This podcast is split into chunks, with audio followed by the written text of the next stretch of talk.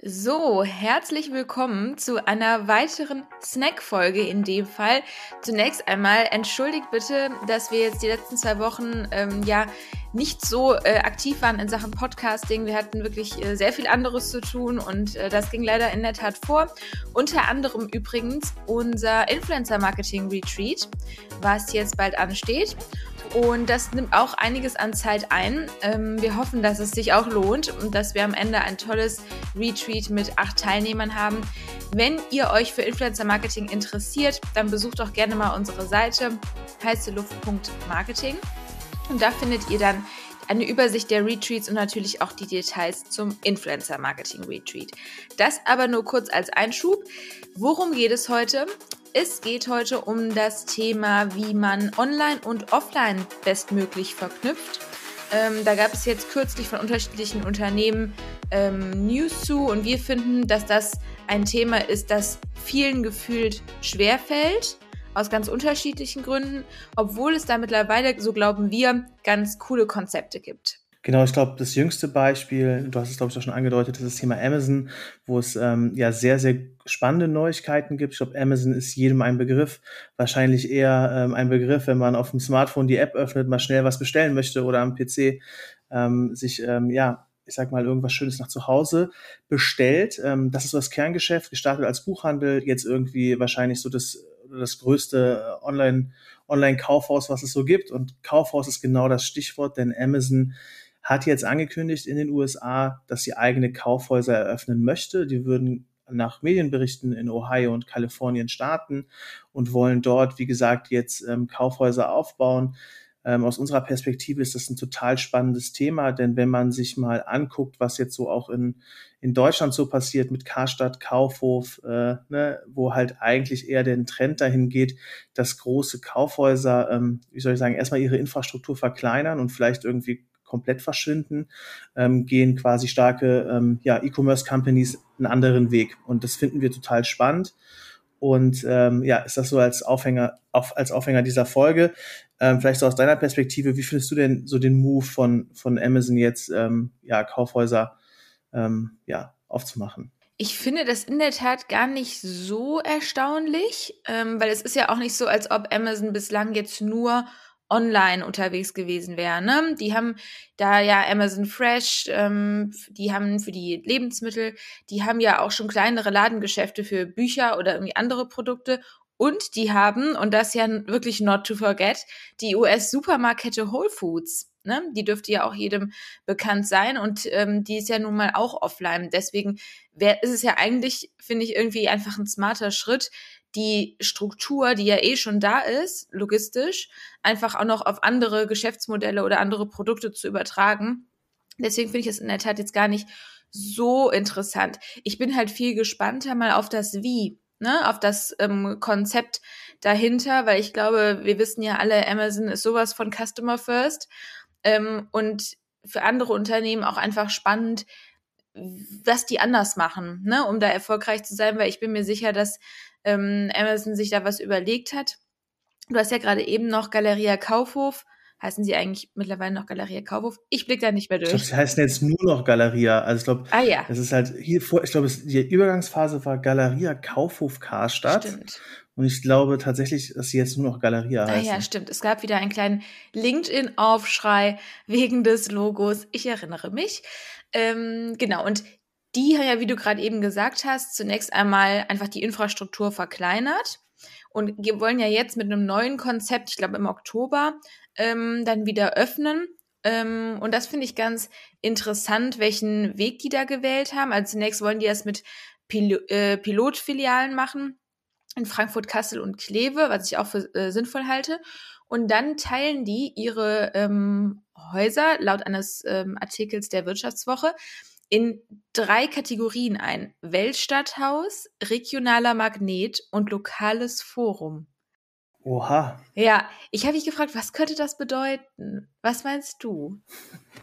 Ich würde so ein bisschen nach, wir machen einen Flagship-Store in den großen Städten an, ja, wo es dann wahrscheinlich, äh, weiß ich nicht, à la Lafayette äh, unten mit, äh, weiß ich nicht, dem einen oder anderen äh, wie soll ich sagen, einer einem Premium-Brand wahrscheinlich. So, das ist, glaube ich, so ein bisschen, also ich glaube, der in Düsseldorf, der macht das auch schon so, ja, dass ähm, da halt irgendwie unten halt stärker so im Erdgeschoss auch Premium-Brands halt vertreten sind und dass es halt wahrscheinlich so ein bisschen das Flagship in den großen Städten ist. Und dann wahrscheinlich, ähm, je, wie soll ich sagen, je ländlicher es wird, desto unspannender wird es wahrscheinlich auch. Ne? Also das ist halt jetzt mal die Frage, wie sie es umsetzen werden. Ne? Er hatte mir in der Tat was anderes gedacht. Ähm, also ich glaube, dass die so ein bisschen auf diesen Zug aufspringen wollen, so Support Your Locals, dies, das, ne?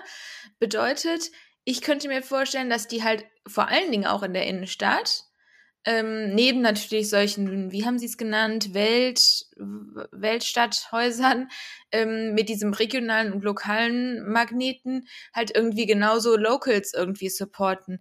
Die Frage ist halt nur, möchte man das in so einem Kaufhaus? Ne? Also ich finde immer schwierig von A auf B zu schließen, nur weil ein Interesse da ist und nur weil jetzt viele vielleicht, äh, keine Ahnung, in Köln-Lindenthal im äh, kleinen Buchhandel nebenan irgendwie unterwegs sind, heißt das, finde ich, nicht unbedingt, dass man jetzt die auf einer riesen Fläche haben möchte. Weißt du, was ich meine?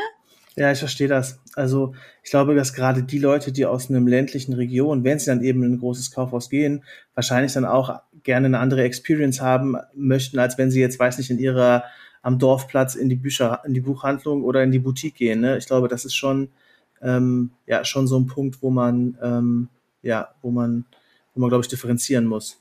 Mm, wir haben ja eben in Vorbereitung auf das jetzige Gespräch auch über das Modell der Pop-up-Stores ähm, gesprochen, mh, weil das ja einfach eine Möglichkeit bietet, eigentlich, glaube ich, ganz gut, so ein Businessmodell auszuprobieren, ohne sich natürlich auch schon an eine fixe Pacht oder sowas zu binden. Ne? Absolut. Es ist so, dass ähm, es da ja auch schon Anbieter gibt, die sich genau darauf spezialisiert haben. Ne? Es gibt zum Beispiel Blank, ähm, wird vielleicht dem einen oder anderen Begriff sein oder vielleicht auch in der einen oder anderen Fußgängerzone, zum Beispiel in Köln, ähm, gesehen haben.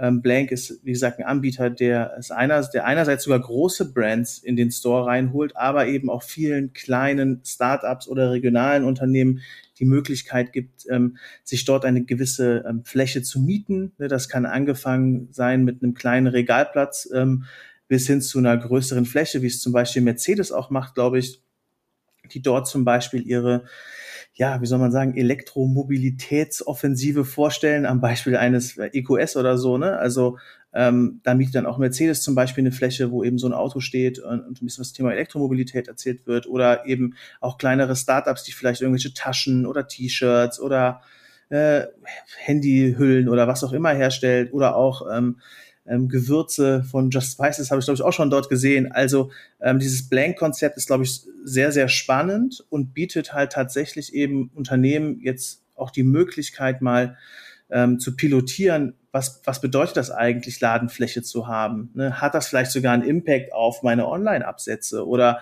ähm, schaffe ich es überhaupt, ähm, offline meine Produkte zu verkaufen? Ich glaube, dass man mit so einem Blank-Konzept, äh, Konzept, äh, wenn man sich dort einmietet, halt einfach super viel als Marke lernen kann. Ja, das glaube ich auch. Ich meine, Blank ist ja wirklich, wenn es mich nicht alles täuscht, so Innenstadt. Ne? Das heißt, ich gehe dahin, wo die Leute sich halt nativ ähm, in Masse aufhalten. Was ich persönlich auch spannend finde, ist mit so Pop-up-Stores vielleicht auch mal zu Events zu gehen, wo man weiß, hey, die Leute brauchen gerade so ein Produkt, wie ich es habe, ähm, um die Leute halt einfach da abzugreifen, wo sie den akuten Need irgendwie spüren. Finde ich persönlich ähm, auch spannend. Ähm, ich glaube, es ist bei vielen, auch so gerade was diese Pop-up-Geschichten angeht, auch darüber hatten wir schon mal gesprochen. Es ist ja für die Unternehmen leichter, glauben wir zumindest, wenn sie zunächst ähm, online gestartet sind und da halt auch schon Erfolge verzeichnen können und da sich auch schon was aufgebaut haben und dann offline gehen. Ne? Glauben wir, ist der mittlerweile deutlich einfachere Weg, weil, wie du eben schon, wie gesagt, im Vorgespräch gesagt hast, ansonsten muss man sich halt eine komplette Digitalkompetenz erstmal ins Haus holen und aufbauen. Und das ist, glaube ich, deutlich schwieriger, als einmal die Infrastruktur, um äh, offline zu gehen.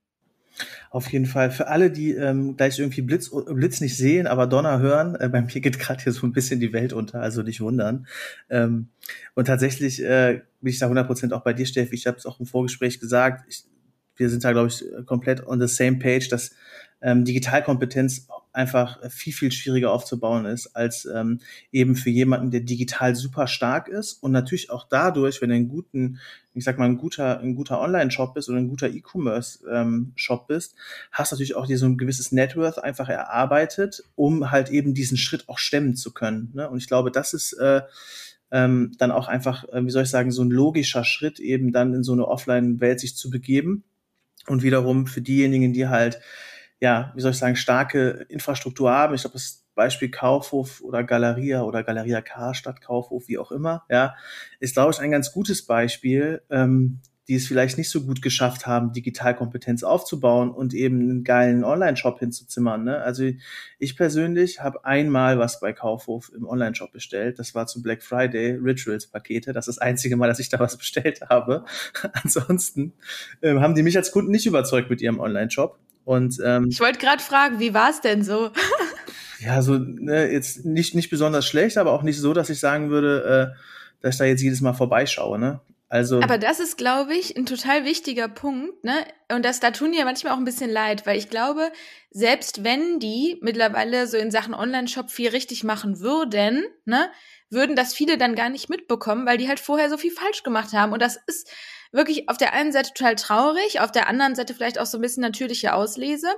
Aber ja, da tun die ja manchmal ein bisschen leid irgendwie. Aber ich, also ich glaube, dass man auch wenn man sagt, wir glauben an Offline, ne, ähm, dass man dann das Konzept an sich überdenken muss. Ne? Also was meine ich damit? Hm, ich meine damit zum Beispiel Vorwerk. Ähm, die haben ja auch Stores und das sind ja Showrooms. Ne? Da können sich die Leute, weil dann hat man sich wahrscheinlich die Frage gestellt, was wollen denn Leute noch haptisch machen in Präsenz? Ne? Und das ist die Produkte ausprobieren. These, dass das jetzt, ich weiß es nicht, ne? aber These, dass das deren irgendwie Point of Argue war.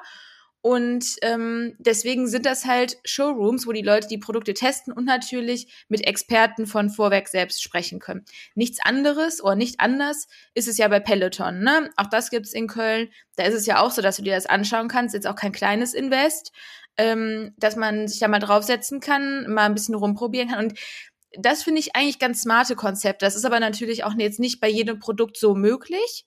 Aber gerade bei sowas Hochpreisigeren finde ich das auch ganz smart. Total. Ähm, ich bin da 100% bei dir und ich glaube, dass sich auch die Konzepte der Stores langfristig ändern müssen. Und das ist Peloton ist ein gutes Beispiel, Tesla ist ein gutes Beispiel, Apple ist ein gutes Beispiel. Das, sind, das ist eine Experience, die du im Store hast. Da geht es nicht darum, um stumpfe Verkäufe, sondern da geht es darum, dass du die Produkte erleben kannst und mit einer positiven Experience entweder im Store abschließt und denen ist es auch egal, ob du jetzt im Store kaufst oder einfach online zu Hause es eingibst und dort halt bestellst. Und das ist, glaube ich, ein maßgeblicher Unterschied. Weg von Verkäufe hin zu, zu Experience. Ich glaube, das ist ein total ähm, wichtiger Schritt, den, den viele halt machen müssen. Und andersrum, die Leute, die jetzt halt, ich sag mal, eher offline stark sind, die müssen es halt schaffen, online, und das ist, glaube ich, das glaube das Invest unterschätzen halt auch viele und auch die Logistik. Ja, warum ist denn Amazon so stark? Du bestellst und hast im Zweifel am gleichen Tag um 18 Uhr das Paket bei dir liegen. So, das ist angenehmer, als in die Stadt zu fahren in Zeiten von Corona, sich seine Kasse in eine, an eine Kasse zu stellen und dann irgendwie, keine Ahnung, fünfmal angehustet zu werden. Das ist halt auch eine Art von Experience. Ne? Und ich glaube, dass die Unternehmen, die halt eher offline stark sind, diese Online-Experience nicht hinbekommen. Und dass es eben für die Leute, die schon eine starke Online-Experience haben, es viel, viel einfacher ist, eine geile Offline-Experience zu erleben. Und ich glaube, das ist der Kasus Knacktus, ja, dass sich einfach die, das Nutzerverhalten und die UX und die Bedürfnisse maßgeblich geändert haben und dass es leider der, also für die, für die Offline, die einen Offline-Fokus haben, einfach gar nicht das Gespür dafür haben, nicht die Leute dafür haben und vielleicht auch nicht bereit sind, den Invest zu gehen, mal gute Digitalkompetenz einzukaufen. Das ist, glaube ich, so ein bisschen ähm, so dieser, wie soll ich sagen, so dieser Kasus Knacktus und das Problem, glaube ich, was, was, es, was es dort einfach gibt. Und ich glaube, die stellen sich, also weiß ich jetzt nicht, ne? Ich glaube, es ist, man macht es auch nicht da einfach an der Stelle. Das sind ja auch wichtige Fragen. Wir haben ja gesehen, dass dadurch auch wirklich ganze Existenzen und so kaputt gehen. Ähm, ich glaube, man stellt sich nur auch an der einen oder anderen Stelle, so zumindest wirkt es nach außen hin, nicht die relevanten Fragen. Ne? Also ich finde, man muss sich auch einfach mal die ehrliche Frage stellen, braucht es als Unternehmen beides? Und wenn es beides braucht, was erwarten die Nutzer in A und in B?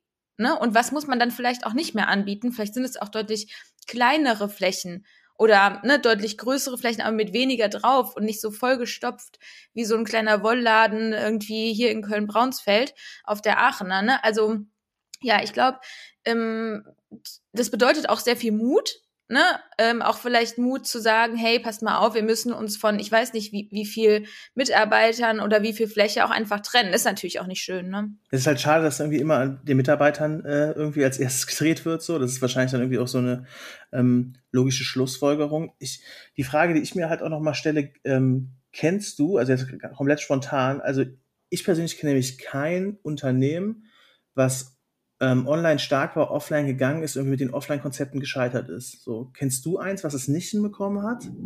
Ich denke gerade die ganze mhm. Zeit nach, weil bis jetzt fallen mir eher immer nur Beispiele ein, die quasi stark, also Kaufhäuser, die versuchen halt Online-Business zu machen und es irgendwie nicht so richtig hinbekommen.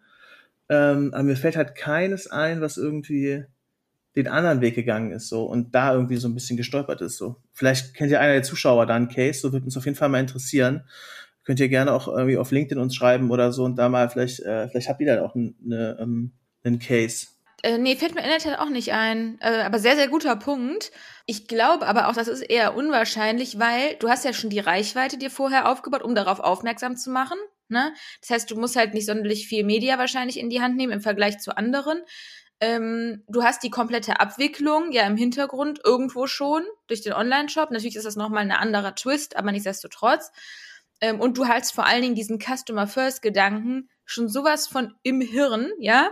ja, dass es halt einfach nur gilt, den halt sozusagen auf Offline zu übertragen. Aber stimmt schon, es gibt ja trotzdem ein paar, ähm, ein paar Stolpersteine potenzielle, die man da, wo man drüber stolpern kann. Ja, nee, stimmt. was, was, was ich nochmal ähm, spannend finde, ist, was glaube ich auch, ähm, also selbst wenn man jetzt zum Beispiel, also nimmt man jetzt Focus E-Commerce Company und geht jetzt quasi offline, ich glaube, ein nicht zu unterschätzender Punkt ist tatsächlich, dass man das im Endeffekt auch wie so eine, ich sag jetzt mal, wie so eine ähm, Out-of-Home-Kampagne auch betrachten kann. Ne? Ich glaube, das ist ja auch super viele Sichtkontakte, die entstehen. Ne? Und also wenn jetzt zum Beispiel weiß nicht, in Köln dir in einer guten, auf einer guten Straße, hohe Straßen müssen wir jetzt nicht drüber nachdenken oder so, ne? Aber es gibt ja auch so im, keine Ahnung, ich bin jetzt nicht so, bin jetzt kein Kölner, ich habe, ich weiß, die habe die Gegenden im Kopf, aber ich kann die Straßen nicht nennen, ja. Aber, ich helfe. Ja, wo ist denn, wie wer ist denn die Straße da, wo auch hier Frittenwerk und sowas ist? Apropos Ehrenstraße. Ehrenstraße, so, ne? Oder Breite Straße. Oder Breite ja. Straße, so. Das sind ja wahrscheinlich immer noch sehr gute Gegenden und so und da gibt's auch viele kleinere Ladenflächen, so, da gehen viele Leute spazieren, ähm, etc. pp. Das sind ja super viele Sichtkontakte, ne? Das ist wie, als würdest du so eine Out-of-Home-Kampagne auch ein Stück weit buchen. Ne? Und es macht ja auch schon einen gewissen Eindruck, wenn man sich als, ähm, als Online-Retailer leisten kann, eben dann in so eine Region auch mal ein, einen Store zu oder ein Store-Konzept zu eröffnen. Und ich glaube, das ist auch so ein richtig ähm, unterschätzter ähm, Aspekt, weil ich glaube, da steckt, kannst du richtig viel Sichtkontakte machen. Das ist eine starke Botschaft, die wahrscheinlich auch dann einen Impact auf deine ähm, Online-Absätze hat. So. Ja, ähm, komplett. Ich glaube, woran da viele scheitern, also im besten Fall ist es ja so, dass man, wenn man vorher mal im Online-Shop war und dann irgendwie ein paar Tage später in den Offline-Shop geht, eine, ein konsistentes Markenerlebnis hat. Ne? Und ich glaube, das ist halt auch nicht ganz easy, weil wenn du halt online so, wie gesagt, einen total smoothen Shop-Prozess hast und alles mega läuft, dann ist die Erwartungshaltung beim Kunden, dass das natürlich offline auch so läuft. Und offline lebt aber, finde ich, halt auch sehr, sehr stark von den Mitarbeitern. Ne? Das heißt, wenn du da jemanden ansprichst, ich nenne mal, ich meine, ja gut, äh, vielleicht nicht das beste Beispiel, weil ich da jetzt online auch noch keine Erfahrung gemacht habe, aber Baumarkt. Für mich gibt es kein frustrierenderes Erlebnis und ich bin da nicht so häufig, wie man sich vorstellen kann. Nichtsdestotrotz, wenn ich da mal bin, um Umzugskartons oder sonst irgendwas zu holen. Ich, äh, es ist wirklich einfach furchtbar. Ja, man findet keinen äh, Mitarbeiter. Wenn man sie anspricht, dann haben sie keine Zeit oder nein, sie müssen wen da hinten ansprechen. Da muss man einmal einen Kilometer durch diesen Baumarkt laufen. Also es ist einfach mega frustrierend. So. Und ich glaube, das ist wirklich eine Herausforderung, ein konsistentes Erlebnis, ne? Nicht im, ähm, nicht im Online-Duzen und dann wieder Siezen im Shop oder ähm, dass die Mitarbeiter auch wirklich auf Customer First irgendwie ausgerichtet sind. Das ist auch einfach schwierig, wenn man wird nicht nur gute Leute finden können. Ne? Also das, glaube ich, ist eine Herausforderung. 100 Prozent. Äh, Baumarkt äh, unterstreiche ich zu 100 Prozent. Ich habe jetzt ähm, aktuell mich beschäftigt, beschäftigt mit einem neuen ähm, Vehikel, ja. Und da hatte ich jetzt die letzten beiden Wochenende äh, auch ähm, sehr schöne Erfahrungen gemacht im Autohaus, ja. Nämlich, dass ich äh, einmal um Viertel vor zwei quasi beim Auto, ich will jetzt kein Autohaus nennen, so, ähm, aber wer ist um Viertel vor zwei da aufgetaucht ist und samstags arbeiten die ja nur bis 14 Uhr und dann hat man mir um Viertel vor zwei gesagt, dass sie jetzt schließen. Und dann habe ich so auf die Uhr du, ach, sie haben heute nur bis 14 Uhr auf und dann habe ich ja noch eine Viertelstunde nee, wir schließen jetzt. Und dann denke ich mir halt nur so von, von, von der Einstellung her, ja, wenn du ein Auto verkaufen willst, was irgendwie, keine Ahnung, 60.000 Euro kostet, so, da kannst du auch mal eine halbe Stunde Überstunden machen. So, da kannst du doch mal einen Kunden um Viertel vor zwei von mir aus bis irgendwie, weiß nicht, halb drei, eine Dreiviertelstunde vernünftig beraten, so, ne? Also das fand ich ein krasses Mindset so. Und dann bin ich, äh, beim gleichen Autohändler in einer anderen, ähm, also ein anderes Autohaus gegangen, so, dann kam ich dort, da wurde ich auch noch begrüßt, aber da wurde ich einfach stehen gelassen. Und dann war auf einmal der Verkäufer weg. Das ist tatsächlich genau gestern passiert. So, ist einfach stehen gelassen. Also, das fand ich auch krass. Und in Autohäusern habe ich auch immer komische Erfahrungen gemacht. Also entweder die weirdesten Gespräche, ja, oder also irgendwie die weirdesten Gespräche, irgendwie, weiß nicht, äh, irgendwie gefühlt so, keine Ahnung, komisch behandelt, ja. Also das ist auch, äh, ähm, das ist, also im Tesla-Store passiert das einem nicht, das kann ich auch sagen, ja. Ähm, aber in so traditionellen Autohäusern ey, what the fuck geht mit euch ab? So. Und das habe ich jetzt nicht nur in einem Autohaus erlebt, so, sondern in mehreren. Also Baumarkt und Autohaus sind, glaube ich, zwei Orte, so, die einfach mal radikal überdenken müssen, wie sie mit ihren Kunden umgehen. Also 100 Prozent. Komplett. Ich finde auch so Auto, das ist so genau, haben wir ja auch schon mal drüber gesprochen, wie diese Automieten, ne? So, Europcar. Das ist auch sowas, wo ich mir denke, why? Wa warum? Warum geht man ja. mit dem, der einem ähm, bezahlt, irgendwie ein Stück weit so um. Aber ich glaube, das sind auch wirklich dann Konzepte. Ich meine, gut, bei Europcar und so weiter, da ist halt echt immer das Problem, man ist denen halt ausgeliefert, finde ich. Ne? Also ähm, man muss halt, wenn man sich, wenn man jetzt kein Auto selbst hat und aber eins braucht, dann muss man sich ja irgendwo eins leihen und gefühlt wird man überall verarscht. Ähm, aber bei, es gibt ja schon Läden, wo man dann auch die Entscheidung durchaus treffen kann, gehe ich jetzt in den Baumarkt oder hole ich das woanders? Und da wünsche ja. ich denen mittlerweile, so leid mir das für den einen oder anderen Mitarbeiter tut, ähm, aber auch nur für den einen oder anderen, dann wünsche ich denen, dass dann viele wirklich auch mal woanders abbiegen, weil das ist wirklich, das ist jedes Mal, das ist so frustrierend. Ich habe schon mal einmal, ich da wurde ich aber, habe ich kein gutes Feedback für bekommen, ähm, wo habe ich mal vorgeschlagen, dass man denen mal so einen Luftballon irgendwie an den Rücken bindet, ja, den Mitarbeitern, damit man immer genau sehen kann, wo die gerade sind. Weil gefühlt laufen die nämlich auch vor einem weg. Ja, 100 Prozent. Also Baumarkt, safe. Wie gesagt, gestern am Autohaus auch. Und es ist tatsächlich so, dass das, also ich interessiere mich halt für ein äh, Autoabonnement. Jetzt kann auch wahrscheinlich jeder, weiß wahrscheinlich jeder, wenn er googelt, welcher, es gibt nur einen Hersteller, der das halt äh, äh, von zu Hause aus anbietet. Ja, das kann er wahrscheinlich googeln, bei welchem Autohaus ich war. Ähm, auf jeden Fall, dieses Autoabonnement kannst du auch online abschließen und ich will das safe online abschließen, weil ich will auf keinen Fall, dass dieser Händler eine Provision bekommt. Also safe nicht. Das ist einfach für mich durch, so, ne? Weil ich jetzt zwei Wochenenden irgendwie da verschwendet habe. Und dieser Dialog mit dem, an dem ersten Wochenende, wo der geschlossen hat, musste ich mir anhören, dass sie ja fünf Tage die Woche, äh, sechs Tage die Woche arbeiten. Also ich kann Ihnen gerne auch mal meinen Kalender zeigen und meine Working Hours. These. Hätte sagen müssen, das verbindet uns. Das, ja, nee, das verbindet uns nicht, so weil ich einen Tag mehr arbeite als der Vogel, so, ne? Und der wahrscheinlich auch Schichtdienst hat und trotzdem nur fünf Tage die Woche arbeitet, die sieben oder auch nicht sechs, so. Das Ding ist ja, wäre ja an sich schon Props an die fünf Tage, wenn man dann wenigstens oder sechs Tage, wenn man dann richtig geil arbeiten würde, super cool. Ja. Ne? Problem ist halt nur, wenn du das als Grund benutzt, warum man den Kunden jetzt nicht bedienen kann. Aber okay. Wir driften ab. Ähm, wir driften ab. Ähm, ich glaube, wir haben heute einen ganz guten Einblick schon ähm, geben können auf das Thema, finden das aber, wie man vielleicht auch an der einen oder anderen Stelle gemerkt hat, ähm, sehr spannend und sind auch dementsprechend leidenschaftlich unterwegs. Wir würden uns freuen, wenn euch die Folge gefallen hat, wenn ihr uns abonniert oder natürlich auch jederzeit, das ist für uns wirklich sehr wertvoll, ein Review bei Apple Podcasts oder so da lasst. Freuen wir uns sehr. Ansonsten wünschen wir euch jetzt auch einen schönen Tag. Bis dahin. Ciao, ciao.